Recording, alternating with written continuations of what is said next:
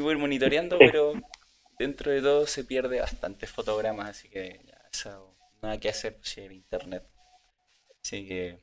Eh, Carlos, por, de, por, sí, eh, nosotros eh, hacemos esta, esta como presentación así como del en vivo, video y toda la cosa, eh, pero también esto pues queda como un registro para Spotify. Entonces, eh, hay un canal también de Spotify donde están subiendo todo esto como tipo podcast.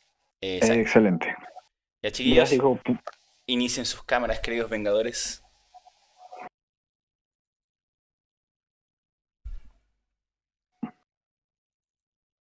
A ver qué, qué tal nos va hoy día.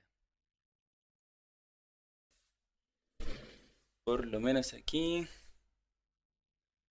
Bueno. No tengo, no tengo el mejor fondo, pero. Bueno, yo estoy en, estoy en mi cama, así que estamos igual. El, el fondo de. Lo que pasa es que lo que ven acá es una cama y es un sillón. Entonces, ahí comparto lo. Comparto ambos. detalles, detalles. Muy bien.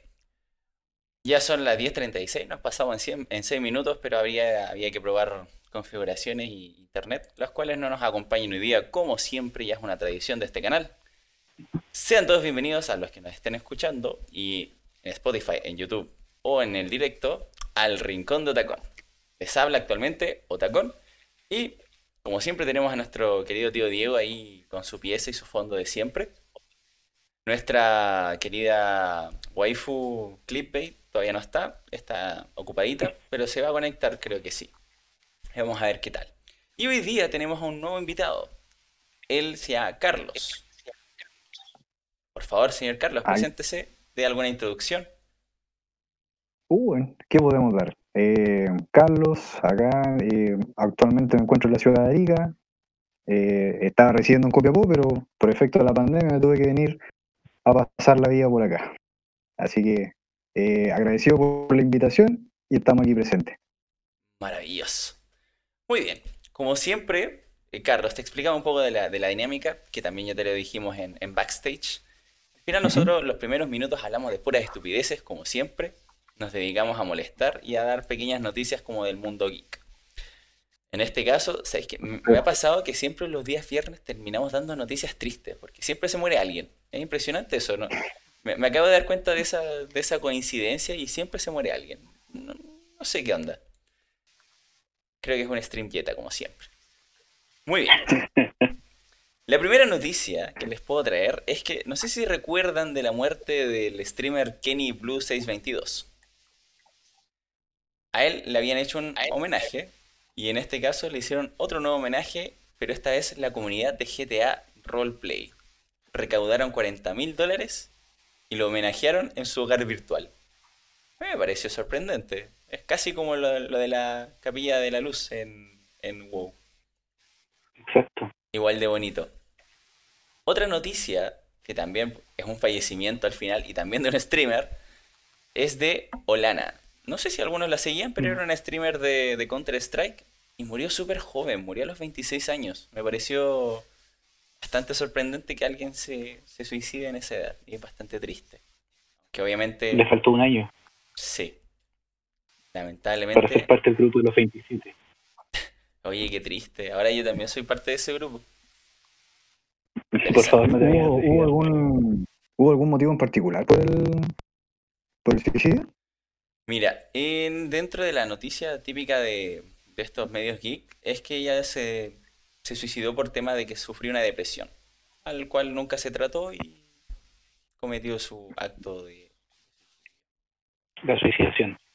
La suicidación, exacto. Igual es triste porque, claro, al final ella, es una streamer que muestra también otra realidad de este mundo de, de, de entretención. Porque, claro, ella se mostraba súper entretenida, jugando súper bien y todo. Y al final vivía con un peso encima cosa que no siempre va a salir a la luz en estos streams. Pero bueno.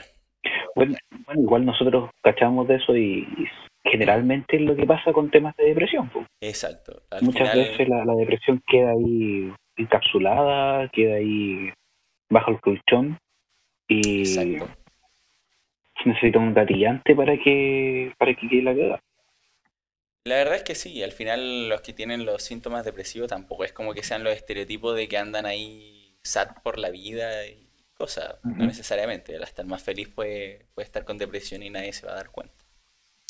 Incluso ahora, ahora con, con todo lo que está sucediendo actualmente, yo creo que debe afectar el triple de lo que, de lo que, ¿cómo se llama?, deben vivir constantemente. Exacto, el encierro nos, nos acrecenta estos síntomas depresivos. Se acentúa mucho más. Va, va, a ser va a ser bastante complicado para nosotros como profesionales de la salud eh, al salir de esto. Todo un reto. Sí. Otra situación bueno, respondiéndole un poco, aquí el Dunlop nos pregunta si estamos deprimidos. Eh, mira, no sé, no sé ustedes, pero yo como le digo, le puedo decir al señor Dunlop que sí estoy deprimido porque no rendí con mi personaje en, Ragnarok. Se murió al tiro, pero eso es caer en la típica broma de cuando uno está deprimido, ¿no? Entonces tampoco es la idea.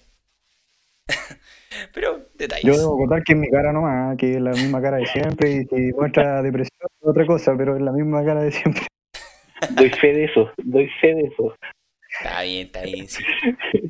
Bueno, una, una situación de muerte, en este caso, tenemos de otra, que es el CEO de MCI. Un director de esta, de esta marca que habría caído desde el edificio de la compañía.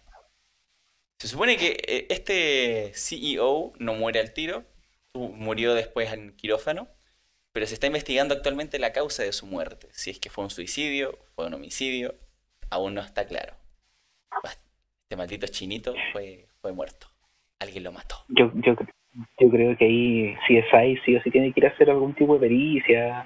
Que sí, algo raro, porque... Lo mató el coronel Mostaza, weón. En el comedor. De hecho, de hecho, lo relacioné bastante con una muerte muy parecida, no sé si eh, se recordarán esa escena del Señor de los Anillos cuando el rey se cae tira de su propio de su propio reino. Sí. De verdad que lo, lo tomé mucho esa similitud. sí, bueno, y mira, interesante eso. Me, parece interesante que igual hayan filtrado la información de que él se, bueno, murió al final, porque por lo general la policía debería tener como cierto resguardo con esto. Sobre todo si no tienen claro, si fue un suicidio o no. Bastante interesante.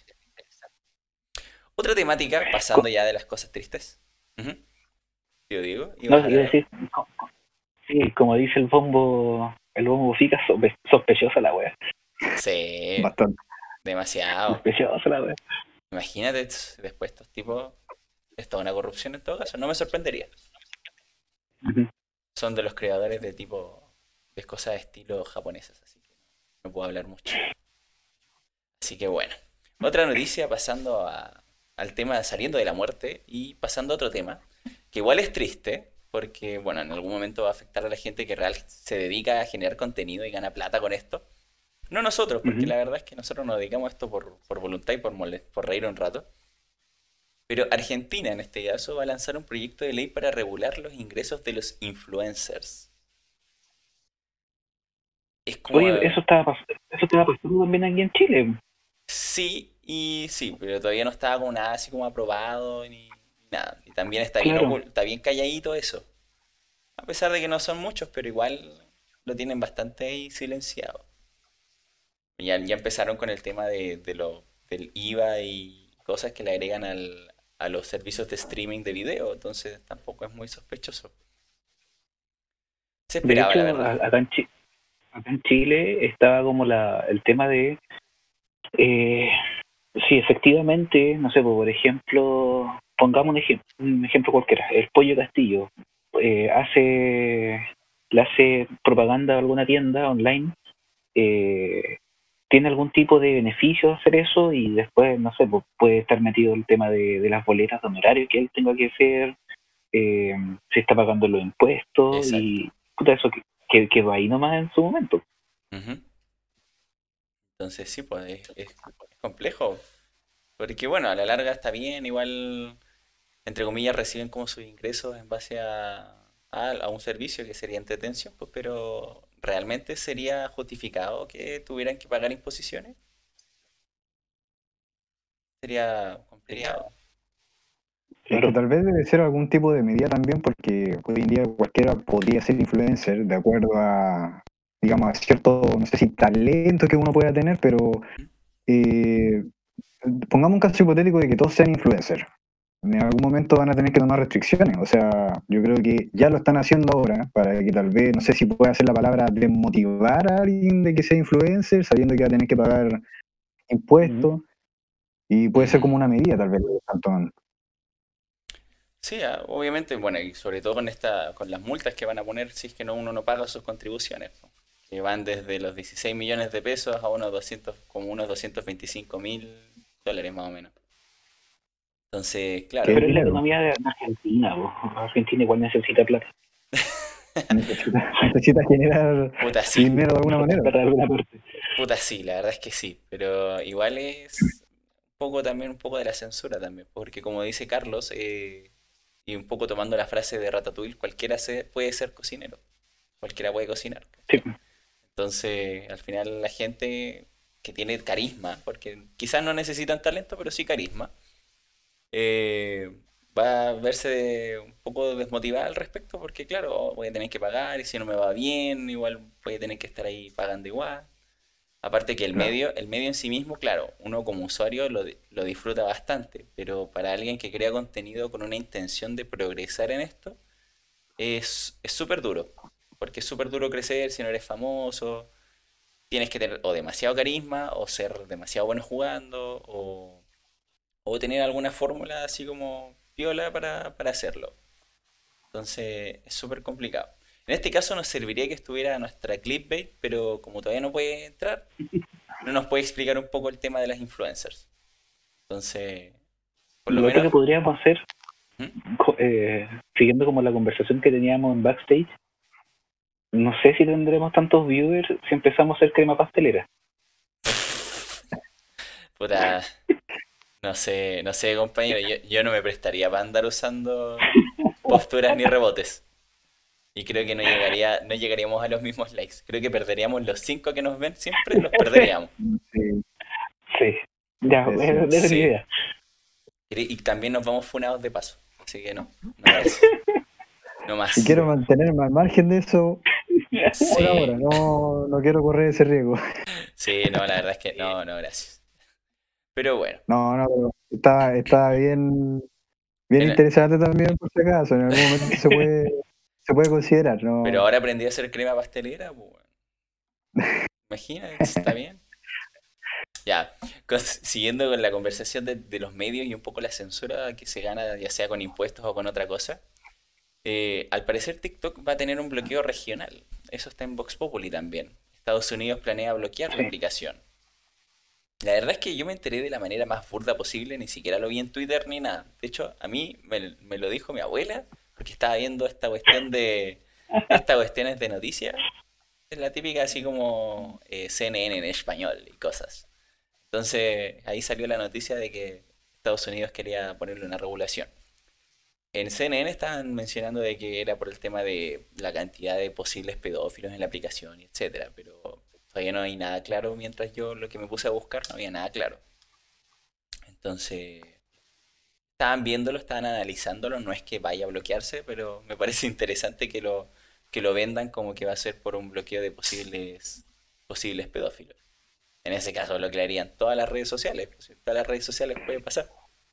En todo caso me gustaría acotar algo, igual sería, si lo vemos desde el lado de agradecimiento, sería un agradecimiento porque hay TikToks que de, de verdad que no, no aportan mucho, yo sé que uno lo hace de ocio hoy en día, pero hay algunos que de verdad no, mejor no lo hagan. Sí, la verdad es que es entendible totalmente, de hecho. Entonces, hay algunos que, claro, no, uno no lo disfruta y hay otros que sí lo disfrutan en, varios sentidos. Son, muy buenos, que no uno no puede decir nada al respecto, son muy buenos. Sí, entonces, bueno, depende mucho de la preparación también. Hay gente que se prepara para la weá y todo. Pero, pero sí, la verdad es que sería bueno cerrar esa, esa aplicación. Pero como les digo, eh, quizá el tema de la censura de esa aplicación es un poco variada. No sé, van, van regulando y controlando cada aspecto como del Internet también. Entonces, no sé si en algún momento querrán bloquear otras redes sociales. Sería interesante de analizar. Por ejemplo, aquí el, nuestro nuestro viewer Dunlop eh, igual menciona algo que es súper importante. O sea, imagínense que sea porque roba los datos de, la, de las búsquedas que uno hace. Mm, ah, pero Mira, sería, es, eh, claro, es súper interesante y está súper bien explicado de que posiblemente roban datos, pero sería una barcería de parte de Estados Unidos. Sí. O sea, no sé, te creo, la, la madre Rusia, te creo, pero, pero Estados Unidos son los, como los buenos que más roban datos. Pues. Si de hecho ya con mencionar una cosa, un ejemplo, el, desencriptar las cosas, por ejemplo, no sé, cuando cuando todavía no empezábamos esto, yo estaba hablando por teléfono con, otro amigo y le decía de que yo quería comprarme un micrófono. Ipso facto me llegaron ofertas a Gmail de micrófonos baratos. Me pareció una estupidez. Como hagan la piola, así como ya en, la red social, así como, oh, micrófono, ya, está bien. Pero que te llegue como a las 5 minutos un correo así como, compra este micrófono en tal tienda. Es como, no, pues bueno. Se pasan de verga. Es como, es como Witch. Claro. Sí, no sé, O AliExpress. Pues me, duele, el cuello, quiero comprarme un cuello ortopédico y puta te empiezan a salir cosas de, ortopedia bueno, en, en Witch así de una. Sí, y lo, más chistoso es que ni siquiera así como, oh, me duele tal cosa, sino que es como, oye, es que le vi el cuello, no sé, o le vi la mano, oye, es que tenía, le di un golpe a tal cosa, y te salen así, ta, miles de cosas. No sé. Uno al final, eh, Black Mirror, siempre caemos en eso. Black Mirror, sí. Sí. Pedazo de serie. Bueno, la siguiente noticia y última noticia de la, semana que tenemos es la toxicidad de las redes sociales y sobre todo de los medios de los jugadores. Como jugador, la verdad es que varias veces me he sentido ofendido por algunas adaptaciones que hacen, ya sean directores, algunos juegos, algunas remasterizaciones, algunos juegos nuevos, etc.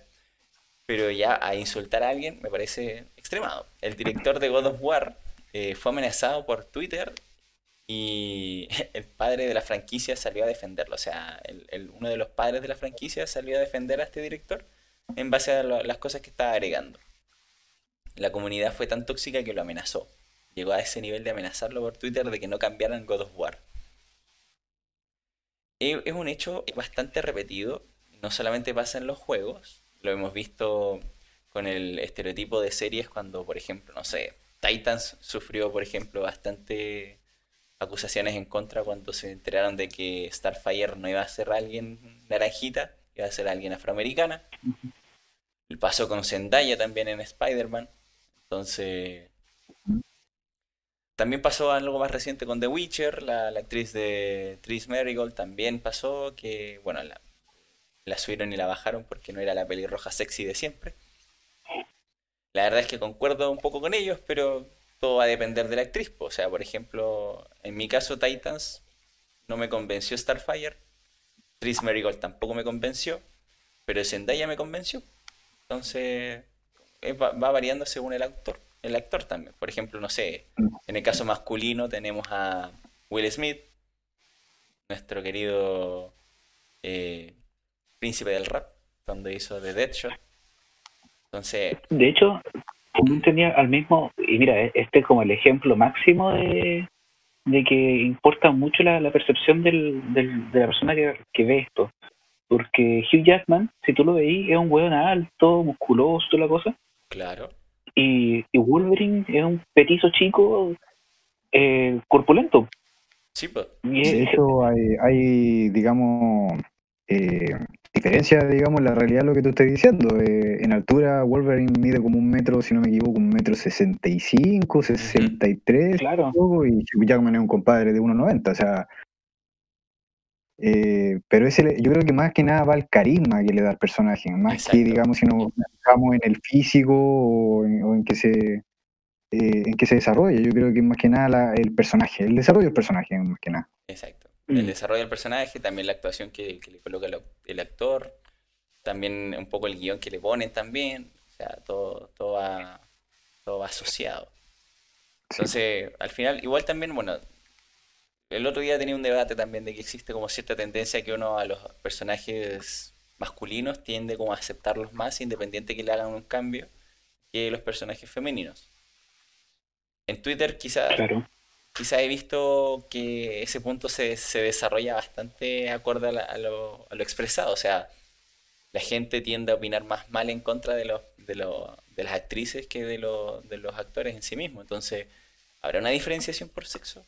¿Será, será tan así? Me parece interesante. Algún tema a tratar. Entonces, bastante mm. complicado. Pero al final, de hecho, dígame. Sí, es que de hecho igual como me suena mucho con, con la noticia que, que, ha estado rondando, por lo menos durante estas dos semanas, eh, cuando, bueno, hace más o menos como hace dos o tres meses, eh, volvieron a reestrenar en Netflix una serie que se llama Community. ¿Ya? Eh, y en esa serie, en la segunda, creo, creo que en la segunda temporada hay un, un capítulo directamente donde, que abordan eh, una dinámica de calabozos y dragones. Y, y ahí el, el, actor de Ken Jeong, el, ese chino que aparece en, en The Hangover, sí. eh, él está personificando un duende. Y ese duende, eh, él lo personificó negro pero no como un negro afroamericano, sino que como un negro, eh, era, era negro total, ya negro sabache. Ya, de hecho estaba pintado negro y con el pelo blanco. O sea, no estaba representando a un, a un afrodescendiente. Y Netflix sacó la, sacó el capítulo, porque estaban haciendo blackfacing, supuestamente. Blackfacing, que es lo que en Estados Unidos dicen que es cuando algún persona, alguna persona de rasgos distintos a los afrodescendientes se pinta como, es, como se pinta como negro y empieza a actuar como negro, siendo que en el capítulo en ningún momento actuó como negro. Eh, y desde ahí como que empezó a tener muchos coletazos y, y por ejemplo la eh, Diane en Boyack, no sé si han visto la serie de Boyack, ¿Sí? Horseman, ya, Diane es interpretada por Alison Brie, que es una actriz que también sale en Community. Y Alison Brie empezó prácticamente como un movimiento que ha estado pasando y que lo más probable es que te hayan visto algún meme en donde ella se arrepiente de haberle dado la voz al personaje que hizo. Sí, porque, porque su personaje era una descendiente de vietnamitas y ella es totalmente caucásica. Entonces, para ella, se arrepiente de haber dado ese, de haber hecho esa voz porque era como la instancia para que un actor vietnamita pudiera darle la voz a un personaje vietnamita. Claro. Si se entiende más o menos como, la idea. Entonces, como que influye mucho también eso de, cómo nosotros estamos viendo y, y, cómo la, sensibilidad del espectador en, comparación a muchas cosas que nosotros estamos observando a través de la pantalla. Sí, de hecho es súper interesante eso, porque al final eh, caemos un poco en lo que también está en Vox Populi actualmente, que es la cultura de la cancelación. O sea, varios programas. Te, cortaste muchas veces y, no quedó la idea. entendí como ciertas cosas. Sí, eh, decía que ahí caemos un poco en el tema de la cultura de la cancelación nuevamente. Entonces, suele pasar esta, esta, esta situación de que, claro, los personajes no son los mismos que los actores que los representan a veces, más en doblaje aún. Porque al final lo que se busca en el doblaje es que el personaje y la voz del personaje vaya acorde al, dibujo o a la animación 3D. Entonces es súper random que la actriz se haya, se haya disculpado al final. Porque en este caso, si bien es entendible el tema racial, eh, no siempre va a pasar. Entonces igual estoy ahí a favor de un poco de, la gente que, está en contra de estas disculpas, de que no debería hacerse. Pero igual las entiendo también. Entonces, acuerdo un poco con alguna gente que, claro, tiene estas sensibilidades al respecto. Es que hoy en día, digamos, es, un tema bastante abierto, porque eh, es más delicado, sobre todo por lo que está sucediendo últimamente en Estados Unidos. Eh, es un tema muy delicado alrededor del mundo. Y tal vez antes uno, como muchas veces yo le decía, le decía al Diego en el colegio, a veces nosotros éramos muy pesados, molestábamos a compañeros, le hacíamos tal vez, no, tal vez bullying, pero sí era, eran bromas que hoy en día nosotros las analizamos bien y, pueden ser eh, dañinas, pueden ser ofensas. y es un poco lo que ocurre también con, con los dibujos animados, si bien eh, pueden haber series, por ejemplo, animadas eh, que pueden representar ciertos estereotipos, pero, pero pueden causar un poco de incomodidad a cierto sector o cierta parte de, la comunidad. Y eso es lo que, digamos, está luchando hoy en día, cosa que antes no era tan hablada, sino que, o si se hablaba, era muy pasajera. Y ahora no, ahora marca, está, también todo lo de la tecnología, uno puede, puede opinar y puedes poner tu opinión en Twitter, en Facebook, y ya generas debate, y ya se va puede acrecentar, y, por eso es que también toma tanta relevancia hoy en día. Exacto. Eso también, bueno, vamos un poco al, al tema de hoy día hablando de este tema de las redes sociales y de la tecnología, no es una noticia actual, porque la verdad es que ya pasó hace tiempo, pero en Twitter y en otras redes de comunicación existió un Twitter donde una madre eh, comparte una fotografía de una carta que le escribió su hijo. En este caso, como les hablaba en backstage, eh, la carta decía básicamente de que el niño sentía que con esta cuarentena él se volvió adicto a lo que sería eh, Fortnite, que es un juego de, computador, de PS4 y etc. ¿Qué es lo que generó debate? Un Battle Royale. Exacto, es un Battle Royale. Un Battle Royale con ciertos rasgos como de animaciones, porque tienen como su skin, lo propio. Lo propio de un Battle Royale estereotipo. Se hizo bastante famoso porque como tienen una skin y unos bailecitos bastante interesantes, al final todos terminamos haciendo los bailes de Fortnite en algún momento. Me incluye. Entonces, entonces, esta adicción es lo que nos lleva al tema de hoy día. Adicción a los videojuegos y su controversia.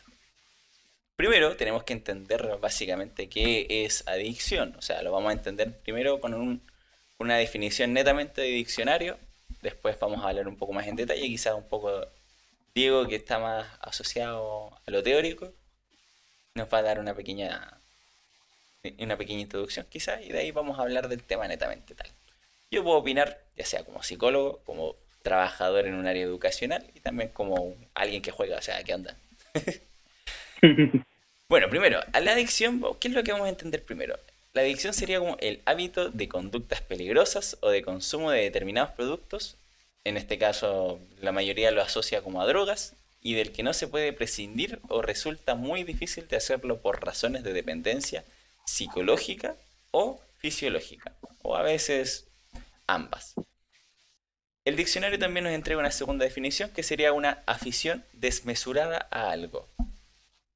En este caso, creo que en primera instancia, en base al Twitter que, nos muestra en, este, en esta ocasión, sería una afición desmesurada algo, porque claro, el niño tiene una afición desmesurada al juego más que a otra cosa. No sé si tenga una dependencia psicológica, porque en el Twitter no se especificó. Solo dice que el niño se siente que pasa demasiado tiempo jugando Fortnite y que no puede hacer nada más. Pero también eso también puede ser entendido como que en la cuarentena es que está, con esto. No necesariamente si tuviera las opciones de ser más libre. Genera un debate interesante. Eh, bueno, en este caso trataremos de ser lo más objetivos posibles porque hay que tomar las dos versiones. Pero, Diego, explícanos un poco el área más teórica de lo que sería la adicción a los videojuegos, que actualmente está en el DSM-5 como una adicción. Claro, o sea, eh, aparece en el DSM-5, para la gente que nos está escuchando, un, manual diagnóstico creado por la Asociación de Psiquiatría Americana. Eh, es un manual que constantemente se empieza a eh, actualizar, ¿ya? Tanto así que, escucha, en, no sé, unas tres versiones atrás, el DSM todavía consideraba, por ejemplo, la homofobia como una, como una enfermedad. Pasaron los, pasó el tiempo y ya desde la psiquiatría, por lo menos, desde la psicología, ya la homofobia no se considera, o sea, ya la homosexualidad no se considera una enfermedad. Punto uno. Entonces, este manual empieza como a, a categorizar distintas, distintos trastornos a través del tiempo que en algún momento es trastorno y después puede llegar a no serlo. Y, aquí entra, entra como un tipo de batalla como de quién tiene más peso por sobre otro en Estados Unidos. Eh, ¿por, qué hago tanta introducción? Porque la Asociación Médica, la, Asociación de Médicos de Estados Unidos, claro, ellos dicen la Asociación Americana, pero en realidad es de Estados Unidos. ¿ya? Mm.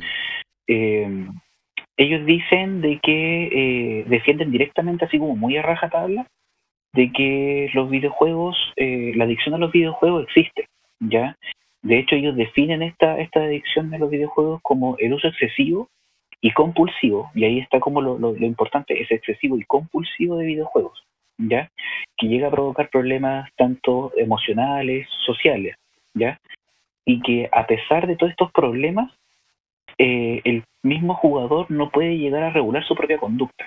O sea, es tal eh, esta sensación de necesitar estar jugando eh, que ya afecta la conducta o cómo se comporta diariamente.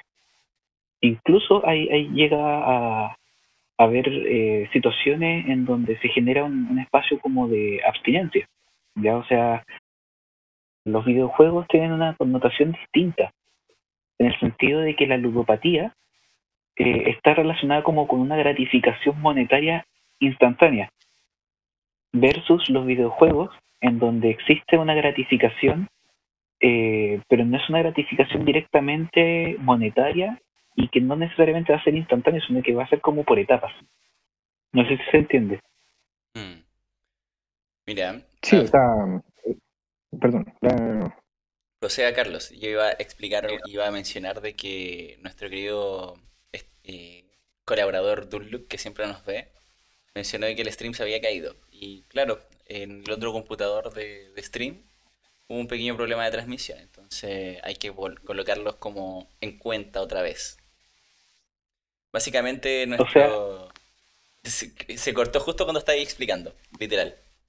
O sea, todo lo que expliqué, ahí quedó. Sí, la verdad es que sí. ¿Viste si siempre pasa esta web? Es muy chistoso.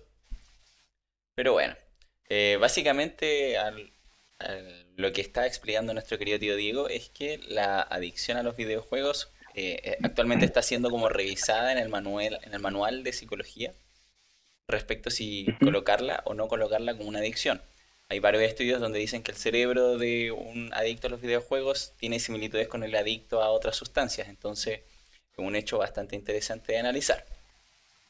Eh, y, el, y, el, componente compulsivo yo creo que es el que le da el, le da como la connotación mucho, mucho mayor con respecto a tratarlo así como una adicción probablemente tal. Exacto.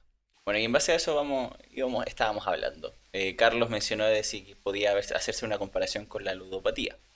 Ante lo cual Diego mencionó que sí, pero la ludopatía tiene una retribución inmediata, mientras que en la, adicción a los videojuegos es más en el tiempo. Ahora sí podemos continuar. Carlos, por favor. Mm, sí, esa era más que nada, bueno, ahora que como lo, lo que respondió Diego, es que en verdad, o sea, ahora me doy cuenta de que eh, si bien la ludopatía ofrece un, un, premio inmediato, que en este caso sería eh, dinero, eh, claro, lo que el juego en sí, los juegos, los videojuegos, lo que te entregan en su momento es el tiempo invertido en jugarlo, o sea que más que nada te ofrece una satisfacción de poder jugarlo. Ese sería como el premio que yo lo estoy como analizando, como viendo ahora.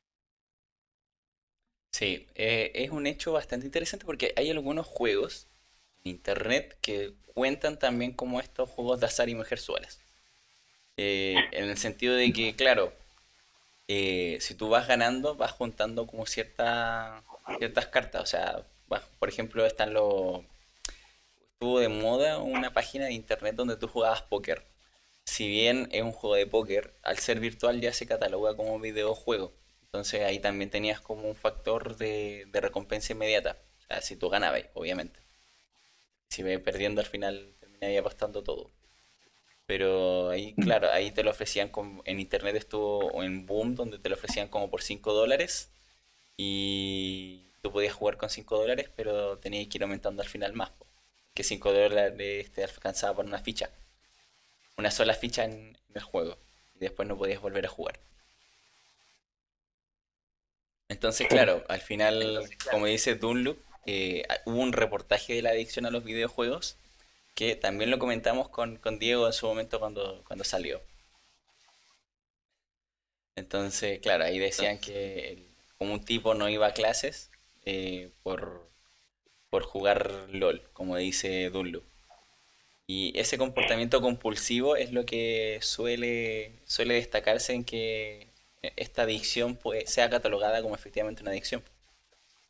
Pero la mirada, por ejemplo, de, un videojugador promedio, porque claro, hay que hacer la, categoría, en este caso, ¿realmente podríamos caer en una adicción? ¿sería, ¿será suficiente como la evidencia para caer en una adicción? ¿O cuáles serían los factores para caer en una adicción? Porque en este caso, el, niño del Twitter básicamente lo que hace es que juega Fortnite porque no tiene nada más que hacer, pues si está ahí en cuarentena. Y también está el hecho de si la adicción se da en, qué edades, el, el, rango de edad. Por ejemplo, los más pequeños no deberían tener una adicción propiamente tal, porque para eso están los papás. Son los reguladores. Un adolescente. De hecho, tocando el tema, de hecho, tocando el tema de la, de la edad, ¿Mm? yo sé que nosotros tres eh, partimos jugando bien jóvenes, ya bien chicos, en distintas, distintas plataformas. Eh, y, eso me, hace mucho, me, me, me, resuena mucho con una noticia que, que leí hoy día que está pasando en Japón, donde un gobernador como de un distrito, no, sé cómo es la estructura eh, regional, por así decirlo, de allá, pero un, un tipo allá dice, eh, un gobernador dice, vamos a prohibir eh, los videojuegos a, de tal edad a tal edad, ¿ya? O sea, de por sí ya está, eh, eh, mandó como por así decirlo una, una ordenanza municipal, ya como para toda la, la, comunidad donde él está viviendo, explicando de que, por ejemplo, los, si no me equivoco, pueden jugar una hora, o claro, una, una hora durante la semana los que están, eh, los de, de 12 años hacia adelante, y como media hora los que son más chicos de 12, de 12 años. Se su y se sube el, el tiempo de, de, juego si es que está en un fin de semana o en un día feriado. Entonces ya como que a través del gobierno se está tratando de hacer como un tipo de control con respecto a esto. Ya nosotros yo creo, yo creo que pasábamos horas jugando. Yo me acuerdo que habían días que empezaba, no sé, pues el Metal Gear, jugando el Metal Gear Solid, sí, el Snake Eater, que para mí es uno de los mejores que salió de esa, de esa franquicia. Eh, y puta, yo me acuerdo que una vez lo empecé como a las 7 de la tarde un día y lo terminé como a las 4 o 5 de la mañana el día siguiente. Entonces, eh, yo creo que tal vez todos tenemos una experiencia parecida. Sí, pues. Y de hecho, yo me acuerdo que el, mayor tiempo que he pasado jugando es cuando eh, empecé a jugar online y me acuerdo que estaba jugando una, un juego que nació en base al Guns, al Guns 2. Entonces eso lo pasé jugando como dos días, tres días, una cosa así, seguidos, o sea, con cero, cero sueño. Algo que me parece impresionante ahora, porque la verdad es que ahora yo no duermo una hora y ya estoy mal así. Entonces, me parece impresionante. A, todos nos sucede, así que... Sí. Entonces, es interesante esta regulación, Diego, porque eh, cuando los padres, a mi parecer, cuando los padres no están haciendo su labor, el gobierno es necesario que lo haga de una buena manera, como, como esta regulación, porque por ejemplo acá a los coleccionistas de juegos, a los que les gusta comprar los juegos en físico, siempre es maravilloso tener la cajita con su diseño gráfico bien puesta y todo. ¿Qué es lo que hicieron en Chile? tapar la mitad de la caja con una, con una advertencia. Este juego es para mayores de, de tal edad, es de esta edad, de esta edad para arriba, etcétera. Entonces, no creo ser suficiente porque yo cuando trabajé en retail, no faltaba el papá que llegaba, es como, oiga, ¿y cuál es este juego? Y ahí tenéis que explicarle que, para, de qué trataba el juego, para quién iba, si por ejemplo si el, el, juego iba para un niño chico no podía ser ese, y hay que, hay que darle toda una cátedra de cómo explicarle que a la larga al final no, no, era conveniente. O sea, yo era el promotor, era un pésimo promotor. Pues bueno, si estaba, estaba diciendo que no compren el juego porque era para un cabro chico, entonces no, tampoco. Pero eh, no sé si faltará un poco de educación en ese sentido a los papás, de cómo, cómo poder ayudarlos a que se acerquen a este mundo, porque no todos los papás al final pueden ser jóvenes, pero no están en este mundo de los juegos. Justo paradójicamente les toca un hijo que quiere ser youtuber pues, en algún momento. Entonces, entonces es súper complicado, porque bueno, por ejemplo, no sé, no sé la experiencia de Carlos, por ejemplo, pero en el colegio de yo donde trabajo, me ha pasado que varios papás llegan y es como, este cabro chico está deseado tal juego. Y tú que hay como, ¿para qué se lo compró? si el niño no tiene plata, usted es el que gana la plata. Entonces, él, como que dicen que al final los tratan como de suplir un poco las carencias y todo. ¿Estaremos mal nosotros como sociedad? ¿O, los juegos efectivamente serán malos? Yo, creo que no, o sea, o sea, que sí, que no, la verdad, porque en verdad, claro, al final igual te, te vuelve cierto vicio un juego. Por ejemplo, nosotros cuando mm. chicos probablemente pasamos mucho tiempo, el Diego jugando Metal Gear, yo este tema del mod de Guns. No sé, Carlos, si tuviste alguna experiencia así de, de hardcore con algún juego. Sí, de hecho, ahora que estaba pensando, ayer cuando, cuando Diego me, me propuso, digamos, la, la, conexión hoy en día y del tema que íbamos a conversar, me puse a, pensar y dije, si en verdad sufrí de vicio en algún momento de, juego, y fue ahí donde empecé a sacar cuenta y dije yo, sí, o sea, o sea no, no sé si considerarlo vicio, pero en su momento fueron, fueron momentos que me pasaron la cuenta. Entonces, más que nada cuando estaba más chico. Eh, no sé, yo creo que a la, mayoría le tiene que haber pasado de que la típica, eh, las tareas que tenía que hacer las dejaba para el fin de semana, o, pero para dedicarle al juego. Y muchas veces me pasaba eso, que dejaba las tareas para el final o cuando tenía que estudiar para la última hora y, dedicarme a los juegos. Y muchas veces me pasó la cuenta, como les digo, en, nota, eh, dormía tarde, em, amaneces cansado también, y entonces tu cuerpo de alguna manera te, va como advirtiendo, te dice, oye, ya para un poquito, eh, dedícate a hacer otras cosas. como que también el subconsciente te lo pide, oye, eh, relájate un poco y empieza a hacer otras cosas más productivas, no solamente dedícate a un juego. Claro. Y, pero, no, o sea, no, si bien no lo consideren vicio, pero, pero sí te pasaban la cuenta, en lo personal. Igual los papás te, te, ayudaron un poco, o sea, te decían, oye, si no así las cosas, te vamos a quitar el play y te lo vamos a pasar, no sé, hasta que empecé a responder. Claro. Y fueron, en lo personal fueron medidas que me funcionaron, me, sirvieron, me, hicieron un poco más responsable en ese sentido. Y cuando el momento se daba para jugar, lo aprovechaba al máximo. Pues súper bueno lo que mencionaste en el momento de, hablar con el tema de, del rendimiento académico, porque, por ejemplo, eh, tal vez esto voy a sonar tal vez muy latero porque es dentro de las cosas que he leído. Em, pero, por ejemplo, se hizo un estudio en España sobre abordando a jóvenes, a jóvenes para ver si efectivamente tenían algún tipo de adicción a los videojuegos o no.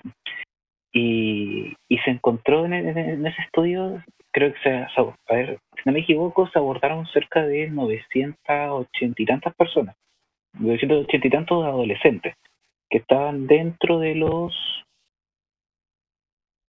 16 y 25 años, si no me equivoco. Ya entonces era como la última parte de la secundaria y la primera parte de la, de la educación superior, por así decirlo. Y, y se vio una, una disminución en, la, en, en el rendimiento académico eh, mantenido a través del tiempo en estos estudiantes a los cuales se le hizo esta, esta investigación. Entonces, en ese sentido, la adicción a los videojuegos sí, sí podría existir en el, en el, en el momento en que ya te empieza a afectar, como tal vez te afectó a ti en, en, su momento el, en tu rendimiento. Sí, ¿no? Y, claramente se vuelve un factor eh, bastante considerable, porque si bien hoy en día, si bien yo juego, juego relativamente, no es que me pase, no es que me pase todos los días jugando, pero eh, hay momentos en que igual se te, te, bajan la gana de jugar.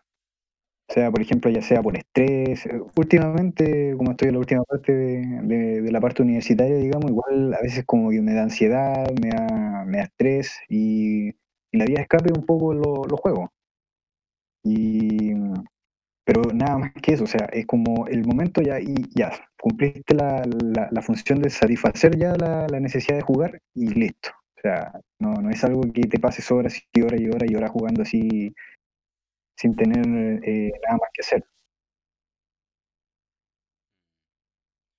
Mira, es totalmente interesante eso porque, bueno, a la larga ahora está el hecho de que existe un poco esta conexión entre lo que no hay que hacer, el tiempo que uno tiene libre, también un poco con, el, con los deseos de cada persona, porque, como dije al principio, quizás habrá alguna una característica personal del, del individuo que es adicto a los videojuegos, como en todo al final. O sea, hay algunos individuos que son más, tienen más tendencias para estas adicciones.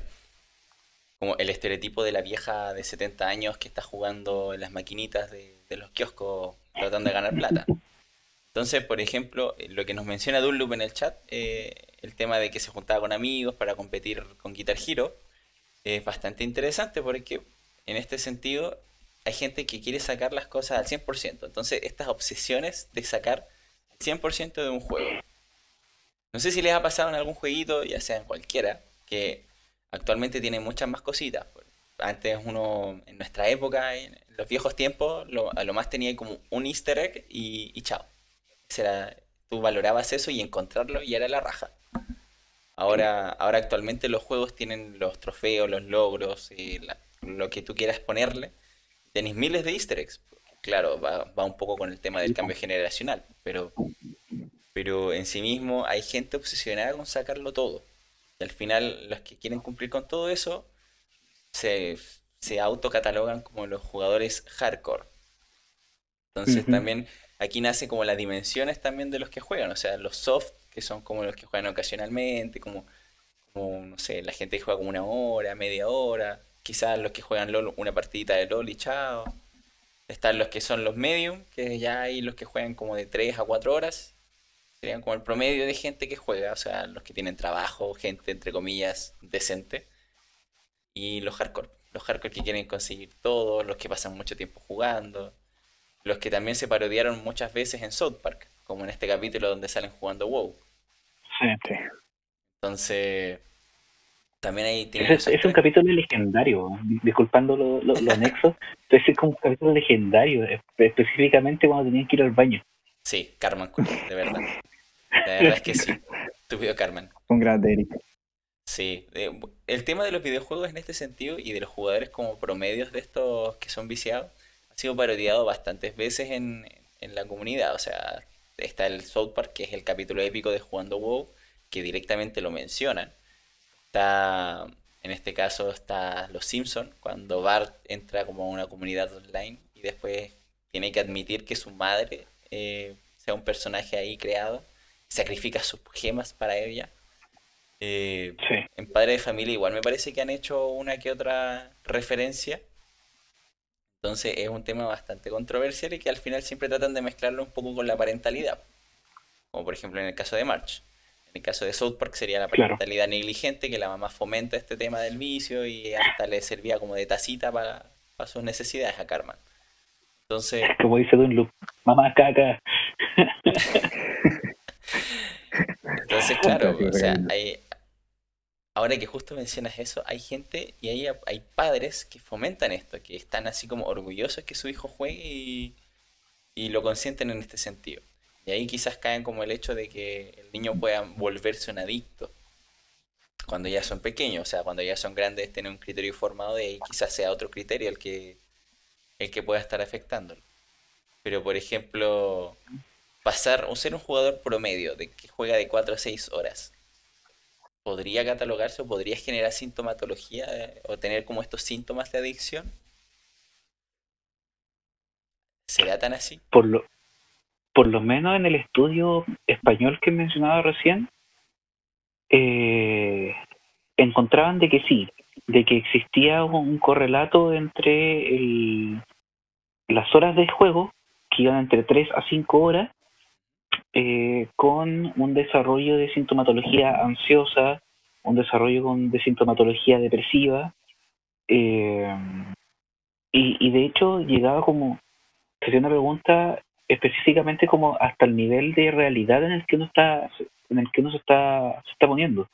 O sea cuán eh, cuán apegado a la realidad misma estás y no estás viviendo la realidad virtual en la que tú estás jugando por así decirlo oh, ahí caímos con el típico meme no sí eh, es cierto eso Carlos, ¿qué nos iba a comentar? Me, me, entró una duda, como, se dice. Em, pero también no, no, no, deberíamos responsabilizar al juego A ver, me, me, planteo, me planteo mejor. Pongo un ejemplo. Los juegos, por ejemplo, de, aventura que te incitan a, a, medida que tú vas avanzando el juego, eh, te enganchas, te engancha la temática. Pongo un ejemplo, eh, un Raider, eh, un Charter en, en los juegos, que si bien son juegos bastante dinámicos, que, te, que a medida que tú, por ejemplo, logras el objetivo que busca el personaje, eh, si bien tú sabes que viene otro objetivo, y como que, ah, ya, logré ese objetivo y quiero alcanzar el otro objetivo. Entonces como que te incita a seguir, a seguir jugándolo, a seguir jugándolo, hasta que sin querer te das, te cuenta de que ya te lo diste vuelta. Entonces ahora mi pregunta es, ¿no también sería una responsabilidad de los juegos? Porque hay juegos y juegos. Los juegos que acabo de dar son como juegos que te te plantean objetivos y tienes que ir alcanzándolos. Hay otros juegos que solamente son repetitivos y, y sabes, la, misión es una sola, o sea, el objetivo es uno solo. Y los juegas por ocio nomás. Pero también hay juegos que te plantean la, la necesidad de lograr objetivos eh, a medida que va, que va avanzando los capítulos, digamos. Mira, es una, una postura bastante interesante y que también lo, leí en alguno de los twitters de, de, este, de este chico Fortnite eh, si entendemos que los juegos, bueno, dependiendo del juego, claramente. Por ejemplo, los que mencionaste tú, Carlos, igual son como, ¿cómo decirlo? Los das vuelta y por lo general quedan ahí. A no ser que sean como estos hardcore, entre comillas, que quieren sacar el 100% de todo. Pero... Me ha pasado, me ha pasado que cuando los doy vuelta, claro, quedo como con esa sensación de vacío y digo yo, me, voy a enfocar a lograr el 100% y lo vuelvo a jugar nuevamente, pero ahora es subjetivo, el 100% siempre, al final, claro, lo cambias como a eso. Pero por ejemplo, los, bueno, en este caso, como están los Battle Royale, los MOBAs o incluso los MMORPG, diría que también ahí podría culparse mucho más que en los juegos que son más eh, finitos, por así decirlo. Porque, claro, en este caso, eh, los juegos, los, que, los Battle Royale al final no tienen, tienen el objetivo de ganarle al otro, que es un nivel más de competencia. Exacto. Lo mismo que sería Battle Royale, un MOBA, etcétera. Pero en MMORPG no tienes un objetivo de ganarle a alguien. Buscas al final el, mapa libre, la experiencia como de, pasar tiempo ahí. Entonces también se genera bastantes comunidades.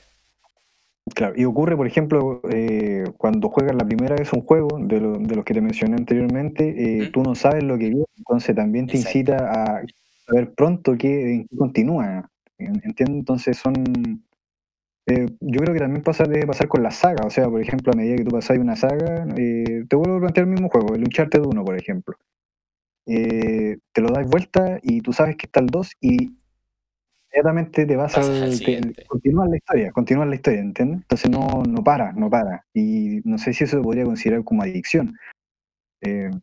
propiamente tal, me refiero. Claro, sí, es un buen punto.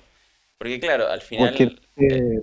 Porque, también, perdón, que no, sabría considerarlo adicción porque también te, te, te dice, ven, juégame. Entonces, como la tentación de tú querer, eh, eh, tú tal vez sabes que tienes responsabilidad y dice, ya, sí, pero un ratito más, un ratito más. y, así va, va evolucionando. Y eso después, eh, si bien tú consideras que no es una adicción, eh, la historia te llama, te, intriga. Y tal vez ahí es donde uno puede entrar en la categoría también de adicción.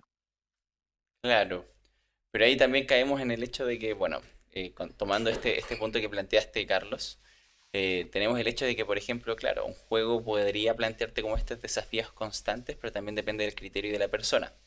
Por eso también es súper delicado en el tema de los niños, adolescentes y ya de los adultos un adulto promedio latino, diría yo, eh, no está tan familiarizado con este tema de que oh, tengo que conseguir y seguir y seguir y seguir y no voy a parar hasta que termine la saga o el juego. El promedio yo diría que es como ya voy a avanzar de a poco y en algún momento va a tener como lo que mencionaste antes de, que la conciencia misma te va a decir, ah, no, tengo que parar, estoy cansado, tengo sueño, o trabajo mañana, y etcétera pero cuando se cae en el hecho de que no, tengo que seguir, seguir, seguir, y te amaneces jugando y al otro día tenés que trabajar tipo 8 de la mañana, como que ahí quizás ahí se cae en, en la adicción, a pesar de que sea un juego finito y que tenga que estar pasándole en, general. Pero en el caso, por ejemplo, como nos plantea Dunlop, algunas, algunos jugadores eh, tienden a tratar de terminar lo más rápido posible un juego, en el caso que sea nuevo, solamente por el hecho de evitar los spoilers. Que también, que también es otra característica. Entonces, porque no va a faltar así como, no sé, alguien que sea un jugador promedio siempre está pendiente con el tema de o Twitter o Instagram y todo. Y no falta el desubicado que salió al juego y al siguiente día ya está con las noticias. Así como, oye, es que en esta escena pasó esto. Y, te caga la onda. Entonces, Exacto.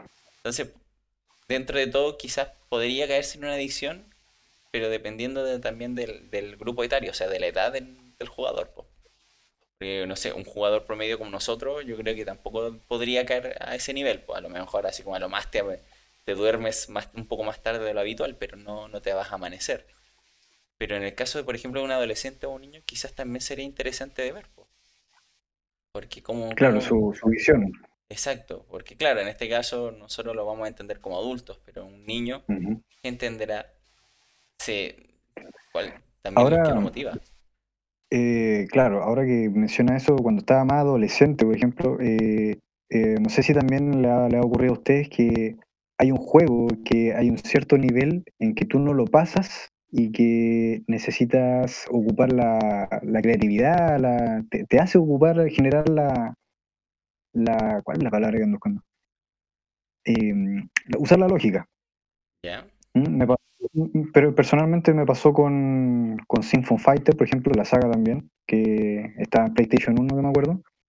Que específicamente en el Symphony Fighter 3 me pasó que eh, jugaba con un amigo que estábamos, eh, no, no, no, me acuerdo que nos llamábamos, bueno, vivíamos, vivíamos cerca y nos decíamos, oye, voy en tal nivel. Y él me decía, también voy en tal nivel. Ya. Y entonces había un nivel en que yo quedaba pegado porque no sabía qué hacer.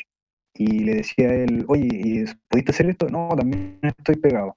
Entonces, no sé si a usted también les pasaba que se quedaban creando todo el día, todo el día en cómo poder superar el juego y no te lo podéis sacar de la cabeza tampoco. Entonces, eh, de repente, no sé, tú estás haciendo algo cotidiano o, me pasó cuando tenía que estudiar precisamente en esa edad, y a veces estaba estudiando, pero tenía metido el juego y pensaba y pensaba y después decía, ah, pero ¿y si hago esto, si hago esto? Entonces volvía de nuevo al juego para experimentarlo. Y no, no me resultaba. Entonces volvía de nuevo al círculo vicioso y le decía, ¿lo pudiste lograr? Y él me decía, no, también estoy en eso. Y se volvía repetitivo.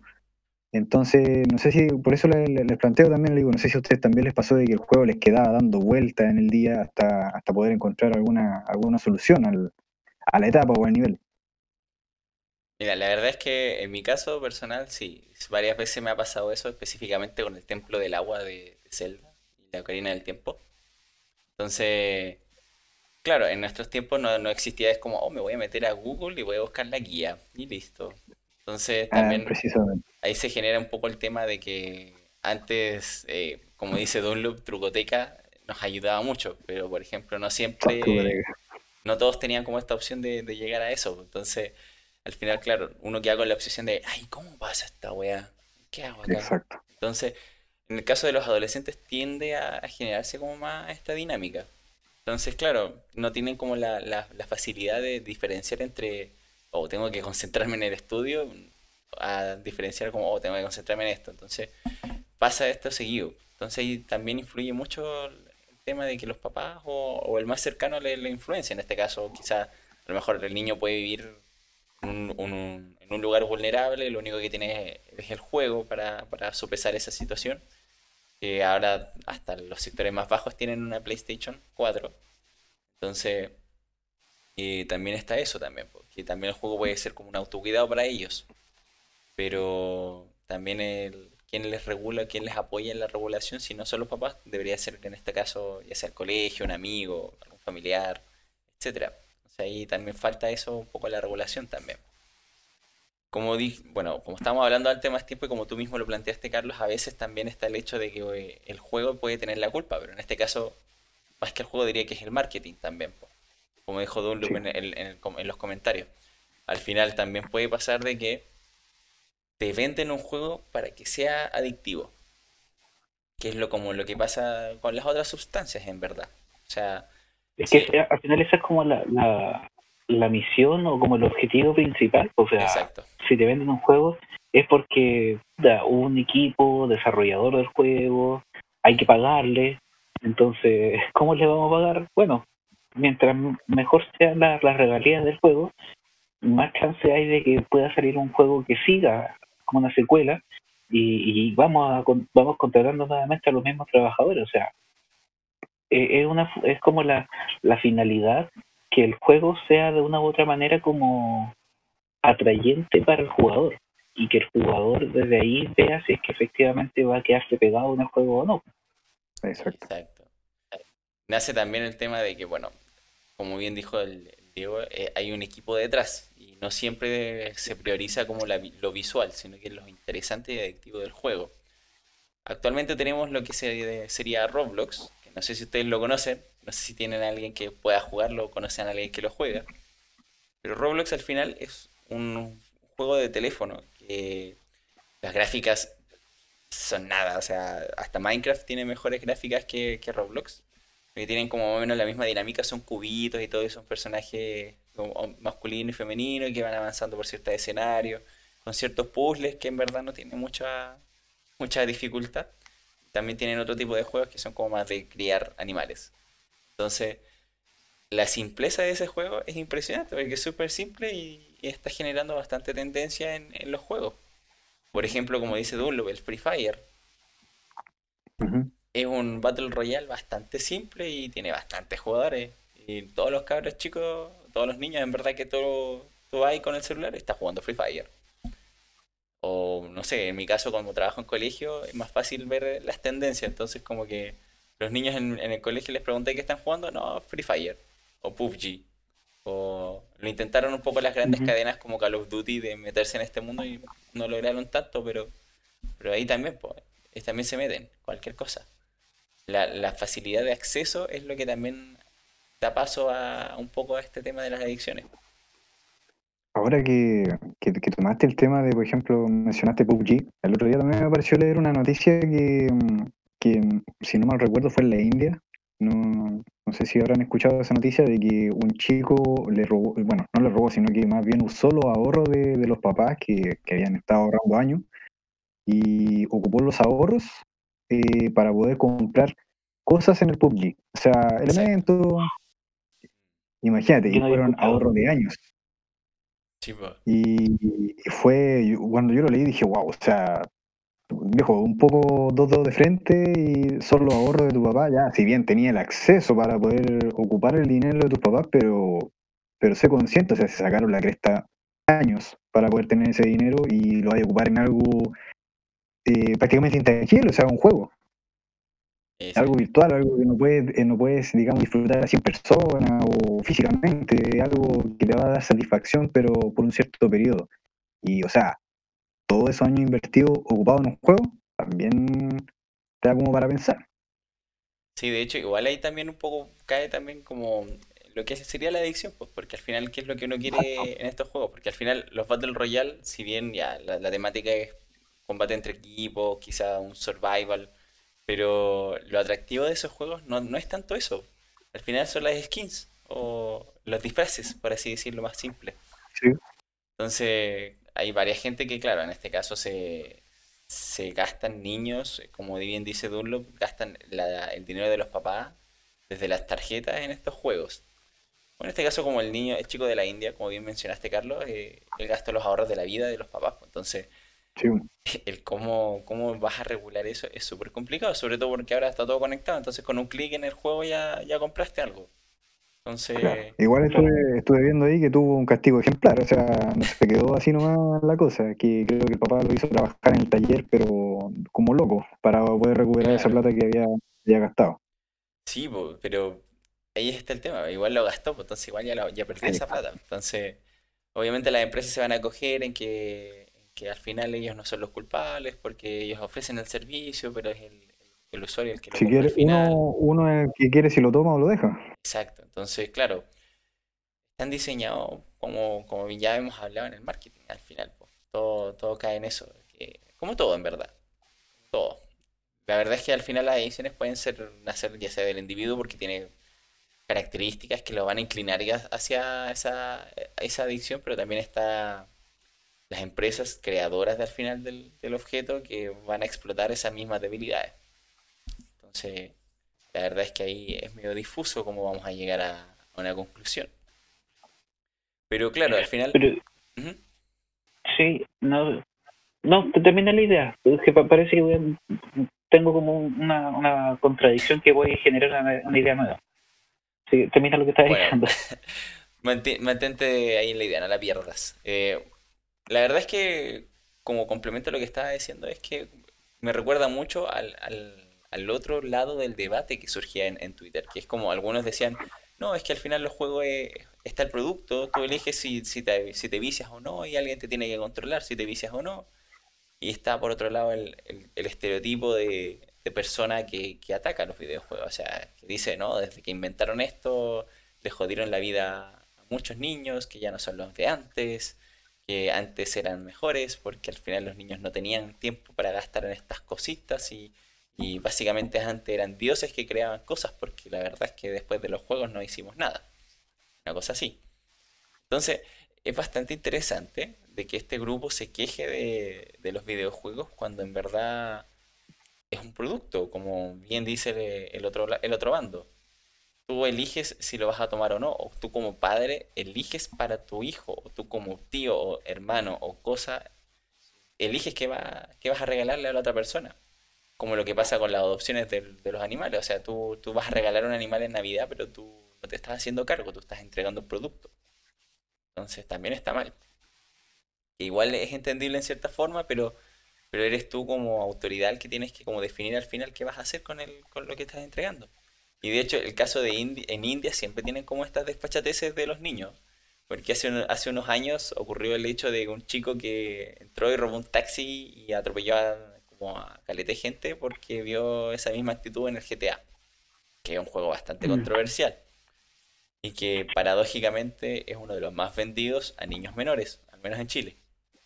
Entonces, es súper compleja esa, esa situación porque al final, claro, los juegos están diseñados para un público objetivo, sí, pero ¿se respeta el público objetivo? Creo que no es tan así. Mm. Por eso tenemos tantos problemas al final con adicciones.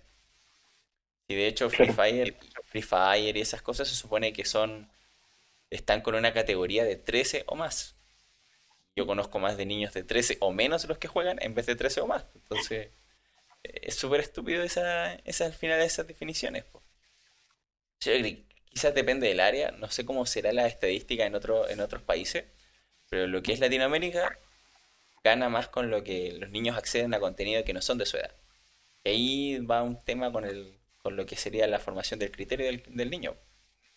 Obviamente van a, van a ir cayendo en el mundo de la adicción al videojuego si es que desde pequeños entraron en eso. Entonces, es complicado definir al final si, si es el jugador, juego o la sociedad el que jode la adicción. Sí, no sabría decirlo. ¿Pensaste la idea, Diego? Sí, de hecho voy a, voy a tomarme un poco de lo, lo que estáis planteando al final. De, de, ver esto si una problemática individual, una problemática familiar sistémica o una problemática ya más cultural, social. Eh, si bien eh, gran parte de los estudios que, que hablan sobre el tema de adicción a los videojuegos eh, tienen un gran problema que se caen en la metodología de, de, la, de cómo se aborda este tema ¿ya? Muchos estudios no tienen mucha validez interna o, hay una sobreestimación de las consecuencias existentes, entonces eh, son muchos los la problemática como de la investigación con respecto a esto. No dejo de pensar en el punto de que igual esta, esta como sobre una, como sobredimensionar el, el problema de los videojuegos igual parte de como una una, mirada así como muy adultocéntrica, o sea, oh, nosotros como adultos vamos a, plantear de que los juegos son dañinos para los niños. Bueno, nosotros como adultos también tenemos la posibilidad de ver los videojuegos como una TIC cualquiera, ya, o sea, poder hacer énfasis en que no existe, puede existir una adicción, pero pero que este uso de, la, de, de videojuegos lo podamos visualizar como, no sé, pues como el engagement, o sea, que tenga harto, harta como implicancia en cómo el usuario eh, puede utilizar estos videojuegos no de una manera patológica, sino que eh, incluso se pueden eh, se pueden potenciar, no sé, por conductas súper saludables.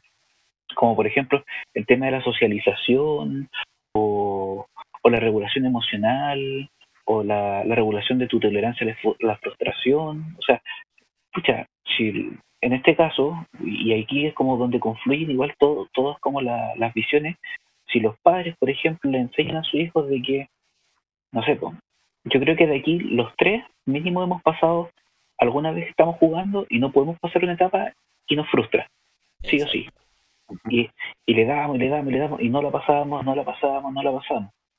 Eh, y eso genera frustración, genera una sensación de rabia, de, de, impotencia. Pero pucha, si tenemos unos padres que nos facilitan, eh, nos facilitan así ya mira, lo que estáis sintiendo ahora es frustración, ¿ya? Eh, ¿Qué podemos hacer? Dejemos un rato apagado la consola o dejemos un poco apagado el computador hagamos otra actividad, despejémonos y en ese, en ese, en esa como estrategia existe esta, este bombeo de, oxigenación en donde tú empiezas a ver las cosas desde otra perspectiva y eso te puede ayudar incluso a pasar esa misión que tú estás pudiendo pasar hace unos minutos atrás. Entonces, ahí es donde empiezo como, como donde empiezan a confluir todas las, miradas. O sea, si tenemos, si tenemos este, esta supuesta problemática, que es una problemática que la, está construida dentro de una cultura, dentro de una sociedad, bueno, también están las estrategias de la familia como para abordar esa problemática y que esa problemática no termine siendo un problema, sino que sea un, un como un, por así decirlo, un boost para que tú puedas hacer eh, o para que tú puedas desarrollar alguna habilidad con tu hijo. O, o una, una habilidad propia, por ejemplo. Resulta interesante eso, porque claro, la gente que está muy a favor de los videojuegos en el sentido de que, de que son una herramienta bastante útil. También, eh, bueno, es necesario mencionar las dos partes, porque por ejemplo, si bien concuerdo contigo, como bien mencionaba Carlos, en los juegos te hacen pensar y te ayudan a desarrollar un poco la imaginación, el pensamiento lógico. Como decías tú, la socialización también es muy importante. Pero en el caso de, por ejemplo, conservar tema más de tolerancia a la frustración o de quizás como regulación emocional, hay bastantes contrapartes que están en contra. Por ejemplo, eh, la regulación emocional y la tolerancia a la frustración casi no se ve en varios, en varios jugadores. Quizás, por ejemplo, los que tengan estén más desarrollados como nosotros, más adultocéntricos, quizás tengan más control de su, de su regulación emocional. Pero inolvidable el meme de, por ejemplo, el niño alemán que rompe el teclado. No sé si en algún momento lo vieron. Es inolvidable. O sea, claro, ya tenemos... Eh, se frustró, se le trabó la cuestión y empezó a romper la cuestión. Es un meme, pero es bastante triste porque, claro, es un niño que no reguló sus emociones. Se frustró totalmente. ¿Qué es lo que hizo? Rompió algo. ¿O nos falta así como... ¿Y, y, quién estaba a cargo de, por ejemplo, eh, guiar o, o, encauzar esa frustración? Exacto, pues, entonces ahí caemos en lo que, en lo que no debería pasar, porque al final el niño queda solo. bueno, la verdad es que en la sociedad actual hay que reconocer que tampoco hay mucho que se haga tampoco, porque la verdad es que la media de población, como bien decía Dunlop al principio, como, oh, mira, el niño está llorando. Ya pásale el teléfono y ponle Peppa Pig. Listo. Corta. Entonces, me ha tocado atender a gente que hace exactamente lo mismo. Es como que no, es que la verdad es que el niño estaba aburrido y estaba hinchando y yo necesitaba trabajar, así que le pasé el teléfono. Busca la solución más rápida. Exacto. Entonces, lo simple al final termina siendo malo. al final, en este caso, en algún momento puede desarrollar una adicción al niño. Puede que sí, puede que no, pero pero al final el niño no va a estar aprendiendo habilidades blandas, como la tolerancia a la frustración, manejar sus emociones, reconocer sus emociones. Porque muchas veces uno lo ve y está en rage, onda está enojado, rompiendo cosas, pero quizás en verdad él no estaba frustrado, sino que simplemente estaba con pena porque, no sé, un personaje X en el juego murió. Entonces, es súper complejo. También el lado positivo es que, claro, uno desarrolla varias habilidades, como una TIC más, pero también necesita mucha supervisión, incluso más que las otras. Porque, bueno, La verdad es que en colegio se, se puede intentar eh, hacer clases y se ha hecho en algunas ocasiones clases con juegos o videojuegos o juegos de mesa. Y puede resultar súper bien, pero necesita una supervisión y un conocimiento por parte del locutor también. Porque la verdad es que si vaya a presentar una metodología no vaya a ir con, cero conocimiento. Pero también, como dices tú, Diego, necesitan una regulación. Entonces al final la adicción a los videojuegos también. Lo que pudimos concluir, porque la verdad es que no sé cuánto llevamos, porque pasamos del stream en el otro computador a este computador y no se sumaron los minutos. Entonces, en este ya llevamos 44 y en el otro no sé cuánto hicimos. Pero ya son las, van a ser las 12. Así que ya nos pasamos, yo creo, como una media hora. Más o menos. Sí, está, está bélico esto. Pero al final, ¿qué es lo que podemos concluir? Podemos sacar de que en verdad la adicción de los videojuegos claramente puede ser real, obviamente. Por algo ha estado siendo investigada con detenimiento en este tiempo. Pero yo creo que tiene varios factores, no solamente los que explican de una mera adicción, como, como lo pueden plantear. Tiene factores, en este caso, ya lo hemos hablado, familiares, sociales e incluso culturales. Porque no vas a comparar un jugador de Latinoamérica con uno, con uno coreano o japonés, que ellos tienen cibercafés que funcionan 24/7. Ha, ha muerto gente en esos cibercafés y los administradores no se dan ni cuenta. Entonces, también es otro factor. Y por último, el factor de marketing, la verdad. Porque si bien están las características del, del, individuo, no podemos olvidar de que las empresas al final son empresas y su deber es vender. Tal como una empresa de alcohol o una empresa de cigarro, te, te venden el marketing para que lo consumas y puedas comprar sus productos.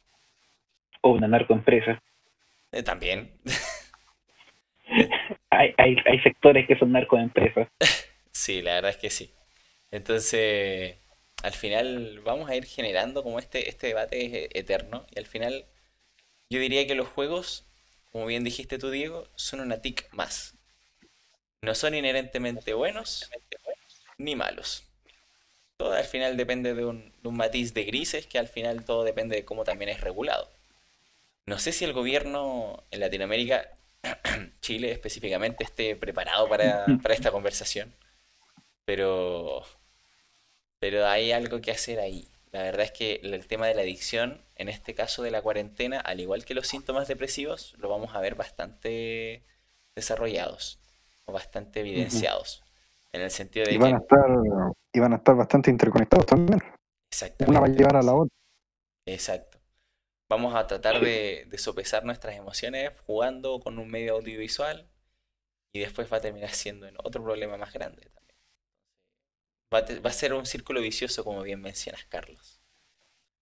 Una, una, conversación bastante interesante, es un debate que da para más y que genera otras aristas claramente. en este caso tenemos el marketing, tenemos un poco las cosas de, de cómo la representación de un individuo lo va a ver en los juegos, los chicos que juegan estos GTA o Fortnite, que van a tratar de hacerlo en el exterior. Entonces es todo, es todo un mundo. Creo que, bueno, al final los juegos son un mundo que se generó casi como una octava maravilla dentro del, arte. De hecho, eh, bastante interesante lo que mencionaste. También leí hace unos días atrás una noticia que decía que se estaba viendo la posibilidad de que se abriera una categoría en los Oscars para, para los videojuegos. Sí. me pareció bastante interesante porque dije yo, sí, ¿verdad? Uno, si viene un juego, el que, los que están bien hechos tienen una historia tanto fantástica, eh, la historia tanto como su jugabilidad. Eh, y me pareció bastante interesante y dije, sí, que entraron a una categoría porque, o sea, hay, hay historias que son dignas de unos Oscar, ahora que estamos con cosas, o sea, eh, eh, tú te metes tanto en la historia que te puedes sentir reconocido con el personaje, puedes odiar a otro. O sea, hay un millón de sensaciones. Igual que pasa en las películas. O sea, lo encontré, me llamó bastante la atención. En verdad, yo dije, sí, no me cerraría una posibilidad de que pudieran incluirla tal vez en temática Oscar. Y sería súper interesante porque quizá, bueno, no siempre pasa, pero hay veces que, claro, la historia de, de un juego puede ser súper promedio o incluso los personajes pueden ser súper promedio, pero está el apartado musical que le da ese toque mágico y que te, te, genera encantando el, juego. puede ser súper mediocre en otros aspectos, pero la música lo eleva a niveles más, más altos. Como también pasa en las películas, que a veces que el, guion y la actuación no da para mucho, pero el apartado mm. musical salva todo y tú querés ir a verlo de nuevo. Exacto. O el diseño visual, el vestuario. Totalmente. claro. En este caso, bueno, quizá en los juegos, en un apartado de Oscar es medio complicado en cuanto a actuación, porque no siempre tienen actores detrás. Pero. claro. En el sentido propiamente tal de, actuación, pero si hay igual premios Oscar para las series que son, o la, para las películas que son animadas, también puede haber una premiación para actores de doblaje en este caso de juego. Yo creo que también no es necesariamente premiar a los actores, también a, los que están detrás, o sea, a la productora, a lo, a lo gráfico, toda en general a toda la, gente que trabaja detrás del juego.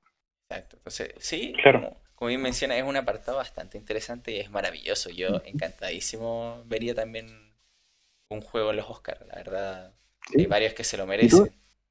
Y todo esto se generó de acuerdo a, la, última, a la reciente, digamos, eh, aparición de Last of Us parte 2.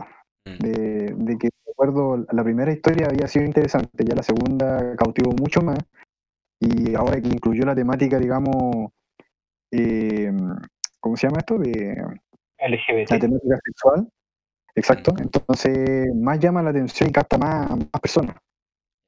Entonces, eh, también lo vuelve interesante y, como repito, la historia también era bastante buena, eh, era digna de un Oscar mm. y creo que también se consideró, de acuerdo a eso, la posibilidad de poder considerarla en, algún premio. Sí, sería súper bueno verlo en ese sentido, porque sería un avance total. Los juegos ya están ganando terreno en varios aspectos, desde los deportes mismos hasta ahora si es que lo incluyen en este tema de los Oscars sería maravilloso. Solo sí espero que no exista como la, típica polémica que hay en el tema de los Oscars, o sea, que, son al final los grandes poderes de los Oscars que manejan al final los premios, pero esperemos que sea una, visión más, más objetiva y sea maravilloso. Pero bueno, ya como les como íbamos haciendo el resumen y nuevamente sacamos más temas porque la verdad es que los juegos dan para mucho. Pero bueno, ya finalizando podemos concluir eso. Al final la adicción a los videojuegos tiene una multifacética origen, en este caso ya sea una reproducción social, cultural, eh, parental, familiar, etcétera. Incluso como dice Dunlop en los comentarios, pueden ser una imitación de, lo, de las figuras representativas que son los youtubers, que actualmente toman mucha fuerza también en, el mundo de un niño. Eh, creo que al final el, el, juego en sí mismo va a ser un objeto más, una TIC, una una herramienta tecnológica más, que puede ser positiva o negativa, todo depende de la mirada y de cómo también se utilice. Podemos cerrar con esta, con esta pequeña reseña y resumen al respecto. Creo que hay que analizarlo más a tiempo y ver cómo vamos a ir avanzando año a año con este tema de los juegos, porque la verdad es que han, han generado y han tomado mayor importancia, sobre todo con la calidad gráfica. Que no siempre es importante, pero pero ya con la calidad gráfica se va incluyendo y vamos a pasos agigantados a la realidad virtual en algún momento. Que sería otro tema de analizar bastante interesante. Muy, muy, muy asociado a la ciencia ficción. Pero bueno, por hoy lo vamos a dejar acá. Lamentablemente nuestra chica Clipbait no está, así que lo vamos a dejar para más adelante. Es entendible el periodo de la universidad para todos. Así que los despedimos, un gusto. Muchas gracias por estar aquí presente como siempre, tío Diego. Carlos, un gusto tenerte presente hoy día en esta invitación. Quizás tengamos, te tengamos presente más adelante. Yo encantado. De verdad que un agradecido por la invitación, lo, pasé bastante bien, aprendí bastante también, eh, tengo que reconocerlo. Y bueno, en lo que se pueda ayudar y se pueda aportar, yo encantado puedo, puedo estar presente. Maravilloso entonces. Bueno, la temática, antes de responder la temática de la próxima semana a Dunlop que nos está preguntando, la verdad es que no la tenemos visto todavía, pero vamos a estar anunciándola de a poco. Quizás haya ahora un poco de cosplay para hacer más clipbait aún, no lo sé. Quizás haya otra temática de anime y Pokémon. También va a ir dependiendo de las noticias, la verdad es que también hay que ir haciéndolo con los Vox Populi también, para ver qué se está haciendo. Un gusto para todos, un gusto para mí. Gracias por tenerlos a todos y los que nos escuchan, nos ven y lo que después van viéndolos o cuando tengan tiempo. Se los agradecemos. Soy Otacón, la verdad es que no es mi nombre, pero ya al final varias gente me conoce como eso, lo cual es bastante paradójico y es bastante triste, pero bueno. Nos vemos, un gusto estar aquí y recuerden, ser Otacón